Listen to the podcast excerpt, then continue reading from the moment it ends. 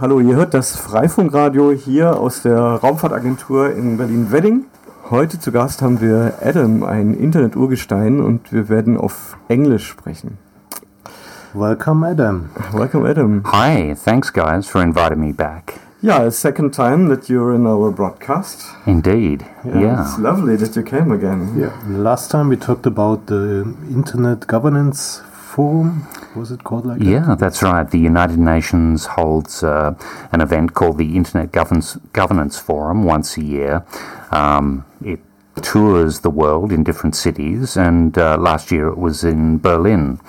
And uh, we held a couple of sessions. Uh, one was directly related to Freifunk, and we talked about uh, Elektra's advances and Freifunk's activities in. Um, in bringing people in the edge that are hidden in into view in terms of electronic communications, specifically at uh, the uh, Tempelhofer Feld, where uh, refugees at the time were being housed in the hangars, and Freifunk installed uh, Wi-Fi access points in order to help them communicate to the outside world.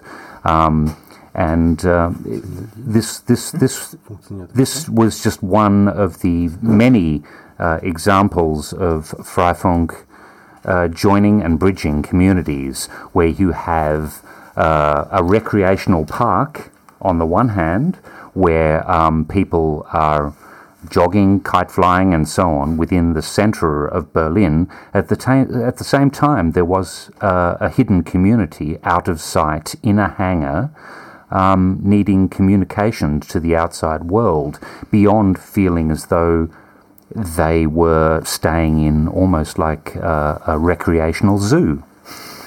Um, so uh, that that was part of the presentation that we gave at the uh, IGF conference, and the second part, uh, the second presentation that we're involved in, was called the um, Internet Commons Forum, where we started to uh, question and examine um, the the human requirements of networking and communications in the modern age, and whether the uh, modern internet is fit for purpose in a variety of uh, fields, from uh, internet governance and the bodies that cur- currently govern them, to UI design and platform, to uh, communication networks that are being built on the edge of the network, including uh, community net- wireless networks such as Freifunk, but not exclusive to that, uh, discussing other initiatives globally, and to try and come to terms with, with a modern uh, aspect of what we actually really need from a communication system and how we go about achieving it uh, throwing aside old assumptions. So we had people um, dealing with uh, UI design of applications as well as um, disintermediation. So we had um, people uh, developing uh, programs that allow uh, communications to occur independent of um, mobile phone providers, independent of uh, the internet itself. So we had uh, Matthias Jud, uh, who develops uh, a system called qaul.net, which allows peer to peer communications to occur on mobile phones, one mobile phone to the next, in a mesh network that allows passing of communications from one mobile phone to the next, to the next, to the next. Um, again, independent of uh, Wi Fi access point or of uh, mobile phone GSM networks. So, a truly independent network. So, how, how do we look at the communications of the future and, and how does it impact us? So, that was a brief A brief- summary of, brief of, summary, of our yeah. last talk. Yeah, indeed. I think we, we add a, a link to the uh, last show to our show notes, and uh, people interested can listen to the whole show again. Yeah, it was the December show. Yes. Yeah. So, but um, apart uh, from taking part in the Internet Forum, you have been active in many things. Uh, you told me, if I remember correctly, you were involved in starting the first internet service provider in New Zealand or the second? Australia, Australia. and first. Yeah, although there's always dispute about the first. In fact, uh, a, a, a later show may mention someone who who claims uh, first uh, in terms of uh, uh, internet service provision in Australia as well. However, um, I was involved in, in the in internet service provision in the early days in Australia, and we had, as far as possible, national coverage. So that involved a gateway to uh, the national provider that provided dial-up services at very low speeds compared to uh, today, um, but uh, provided national dial up facilities at the time, and we, we had a gateway into their services and, and a few other gateways into local regional um, uh, services in, internationally in, into Southeast Asia and into Pacific Islands. What what year are we ta- talking? Oh shit, we're talking ancient history here, okay. early mid '90s. So from 1992 onwards, which is a world away from where we are now. In the digital world, it is. Yeah. Yeah, in a, a very naive day. And uh, one of the things I like to say is that uh, a lot of people see those times and think that there was a lot of idealism and perhaps even naivety. Um, but I'd also like to remind those people that the internet and digital communications isn't what it was then. You know, the the the the growth of the uh, large tech giants that we have now was not there. We'd, we'd, we'd just experienced the the fall of previous tech communication giants such as AOL and CompuServe, to name just a few. And we were looking forward to the bright new future there. And all I can say is we're looking to the bright new future in the near future when the relevance of the existing tech giants fades into the background. You're looking forward to that, obviously. I think so. No, I, I, I really do, because I think in the diversity uh, allows for uh, uh, new new areas of, of human freedom and of optimism. And yeah. Uh, the problem I see is the typical issue of network effects. Once um, a network or a communication system or uh, yeah, a company like Google has grown so far to have so many users, it's incredibly hard to establish new kids yeah. on the block. Yeah, I think I think you're right too. And part part part of the corporate dominance of the modern internet is probably due to its its success as it became more and more popular and ubiquitous. The centralization started to happen again.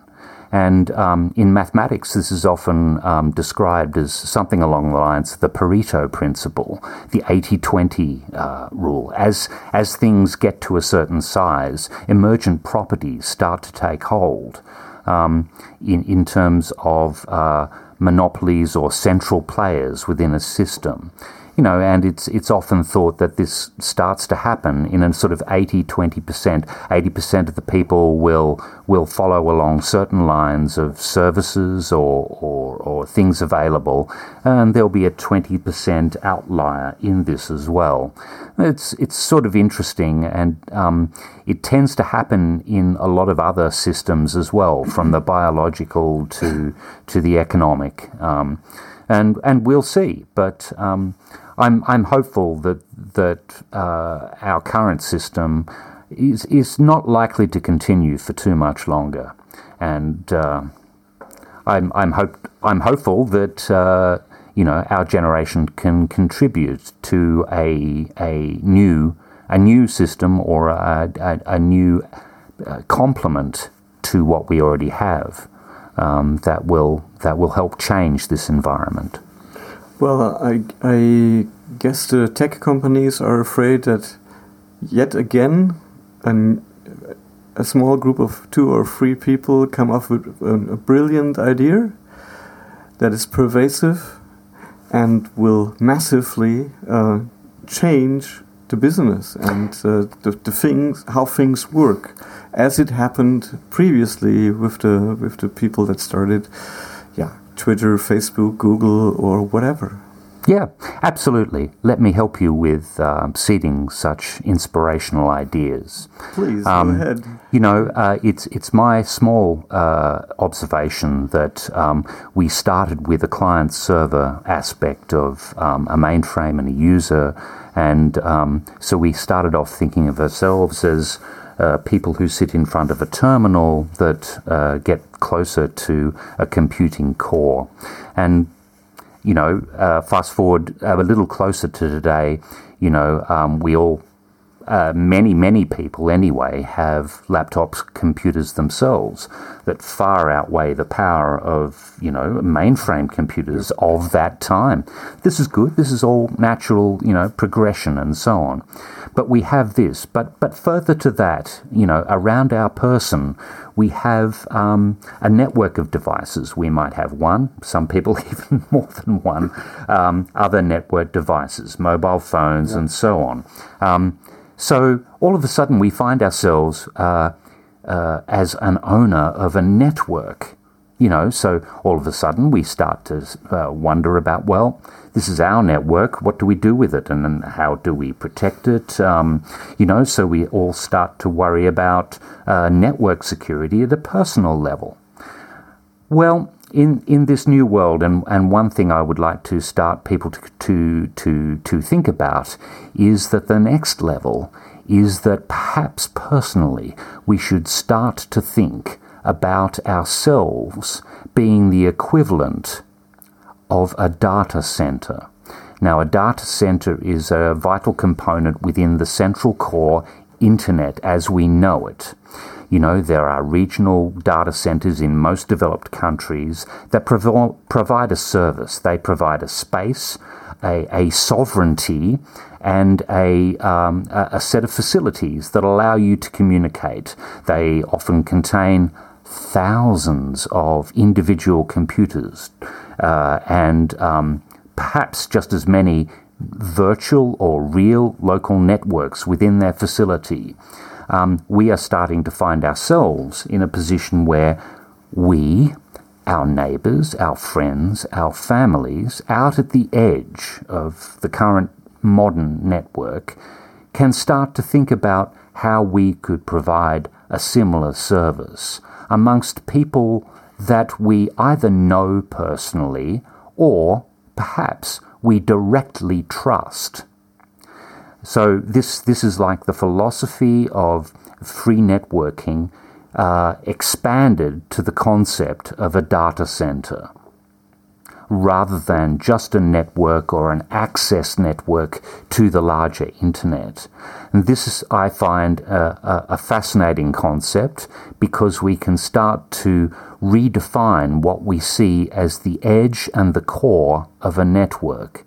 If a hundred Raspberry Pi embedded computers can take place and um, replace the reliability and the accessibility of a central core, then we're looking at very much the situation that we saw in the 80s and the 90s, where local services can provide most of what you want and need, except for when you need to, say, dial internationally or dial further away.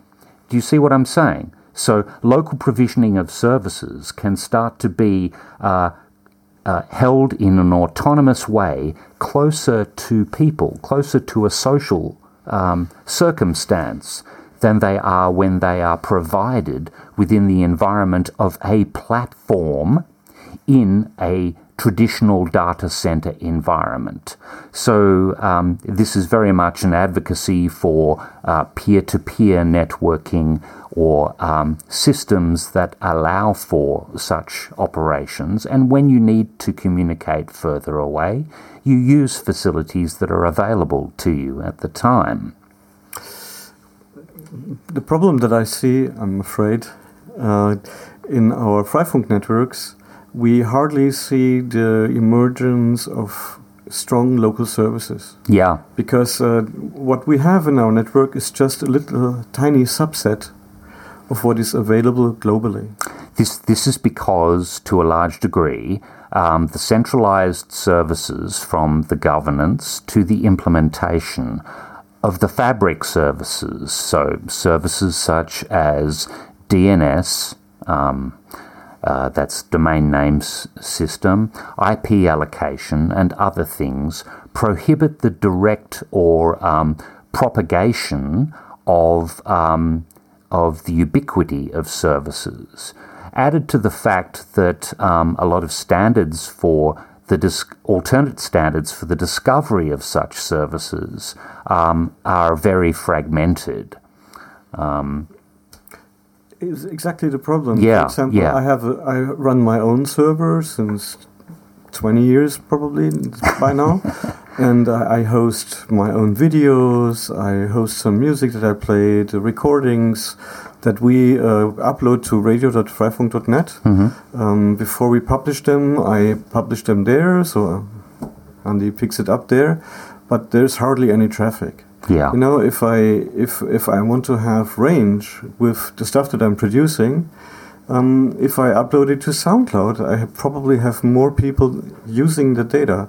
They're probably uh, not uh, so much interested in my person, but the platform makes it easier for people to access. At least that's where they are looking for content today. So Yeah, how but how but but but that that that relationship, I would argue, is is flawed.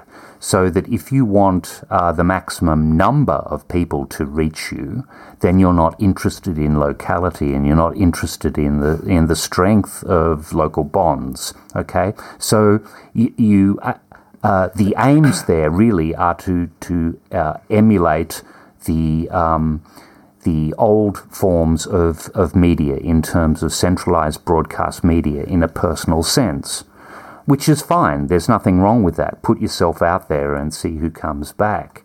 Um, in the same way, um, the modern internet, as we know it, with all the undersea cables and the infrastructure, allows people from other countries, halfway around the world, even Australia, even, uh, to uh, give a chance to listen to your um, musical playlist or or or, um, or be exposed to your content, which which is absolutely fine.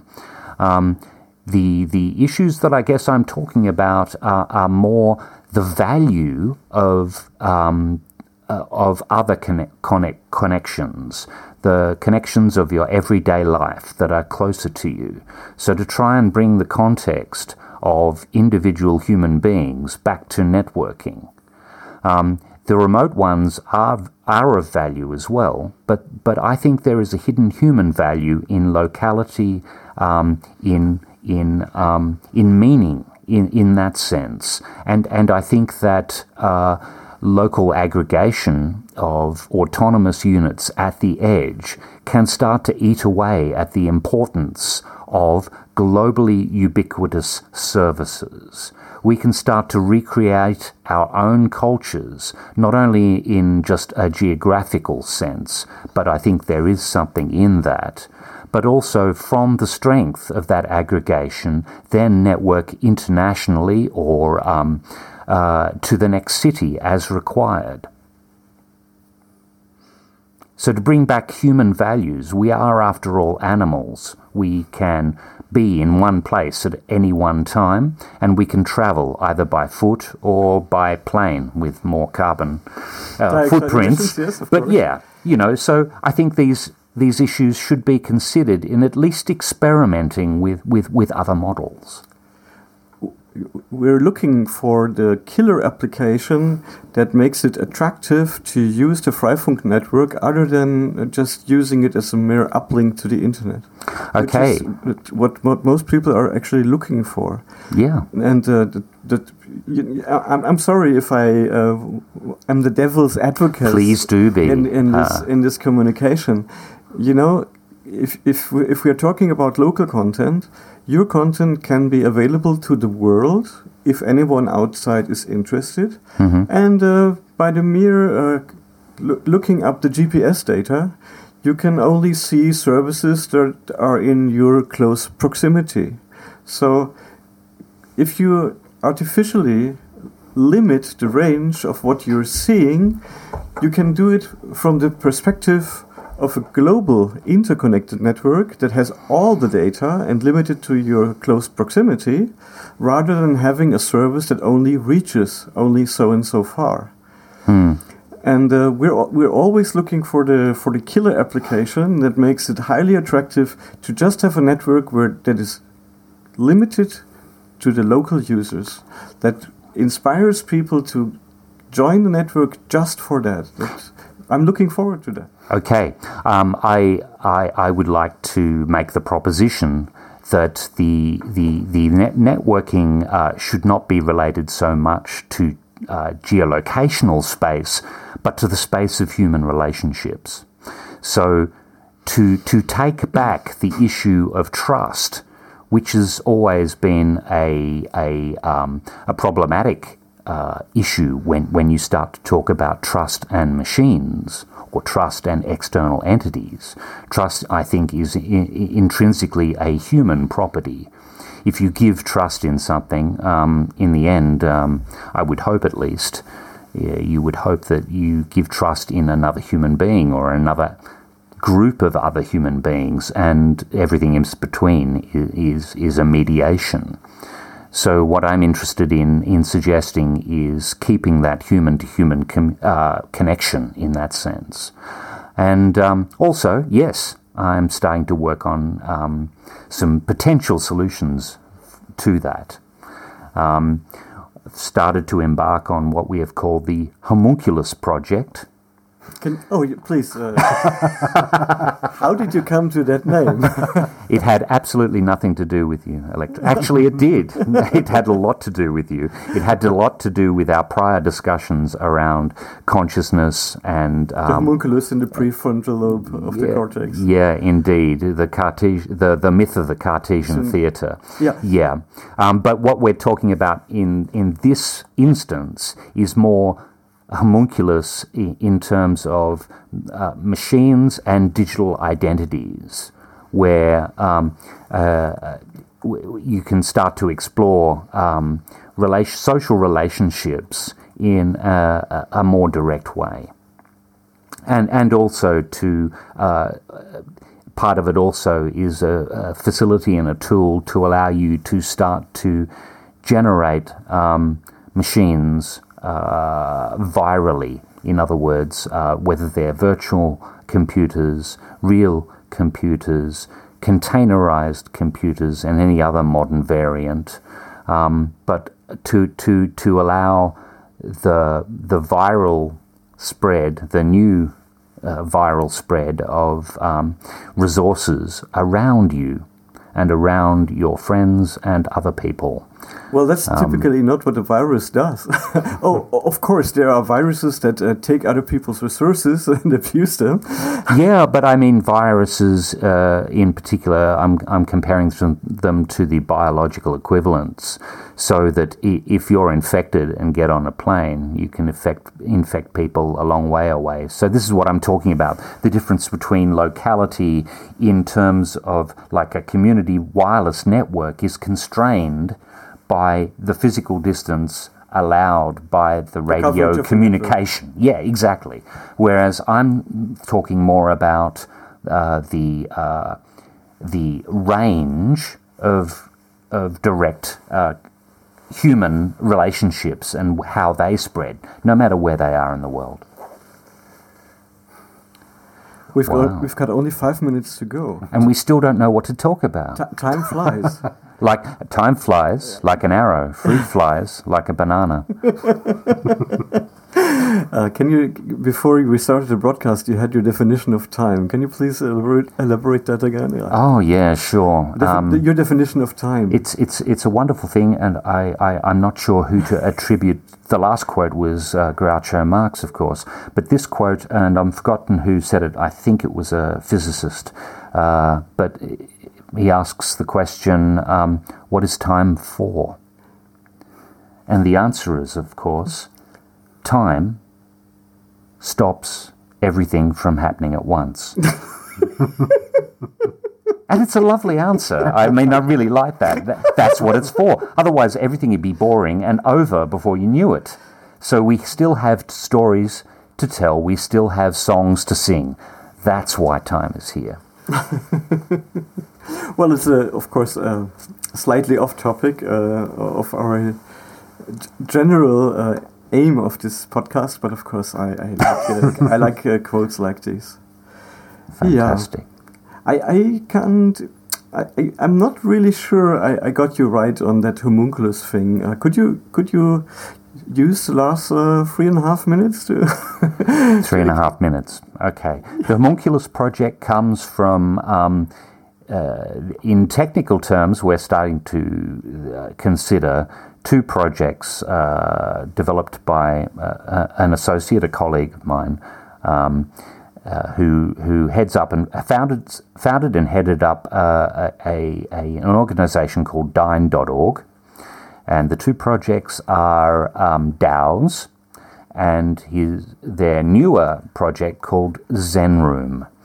This is the combination of a of a project that allows visibility of uh, uh, of Wi Fi Internet of Things together with uh, a new crypto library that will allow generation of digital identities and cryptographic material um, to, to complement this, which means we can finally move from the world of things on a network to start to think about digital identities of people behind the things. And the visualization of that fascinates me. In other words, bringing visualization of relationships of human entities and social interactions, at least in a limited sense, becomes possible, and I would like to play with that in the future. How is it different to people that are anal analyzing, for example, the relationships between Twitter accounts on, social, on social media, for example? This is indirectly mediated by a centralized platform such as Twitter. What I'm talking about here is more direct um, liaisons. So, for instance, in a simple uh, Freifunk sense, if you want to gain access to a, a Wi Fi network run by your friends, then you would uh, present them your digital identity. Um, by whatever verification means you like, you, you can then directly start to engage. Uh, you might have a default uh, set of permissions for someone you don't know, and then as you get to know them in one form or another, you can change that to uh, uh being a close friend, which may allow access to other facilities and so on. So, a network of social trust?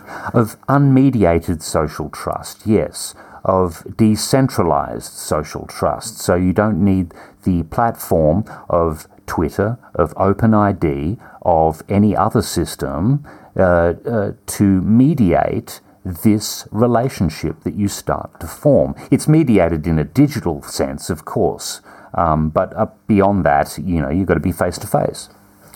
Yeah, so that's the last 30 seconds. I think we have to elaborate a little bit more on that on another occasion. We'll have to wait till next um, time. so, thanks everyone for listening we actually have to stop our broadcast now to make space for the others. Thanks, Adam, for being our guest. Yes. Okay. Thank you for listening. And, thank and thank you for coming. Thank you for allowing me to speak my madness. Of course.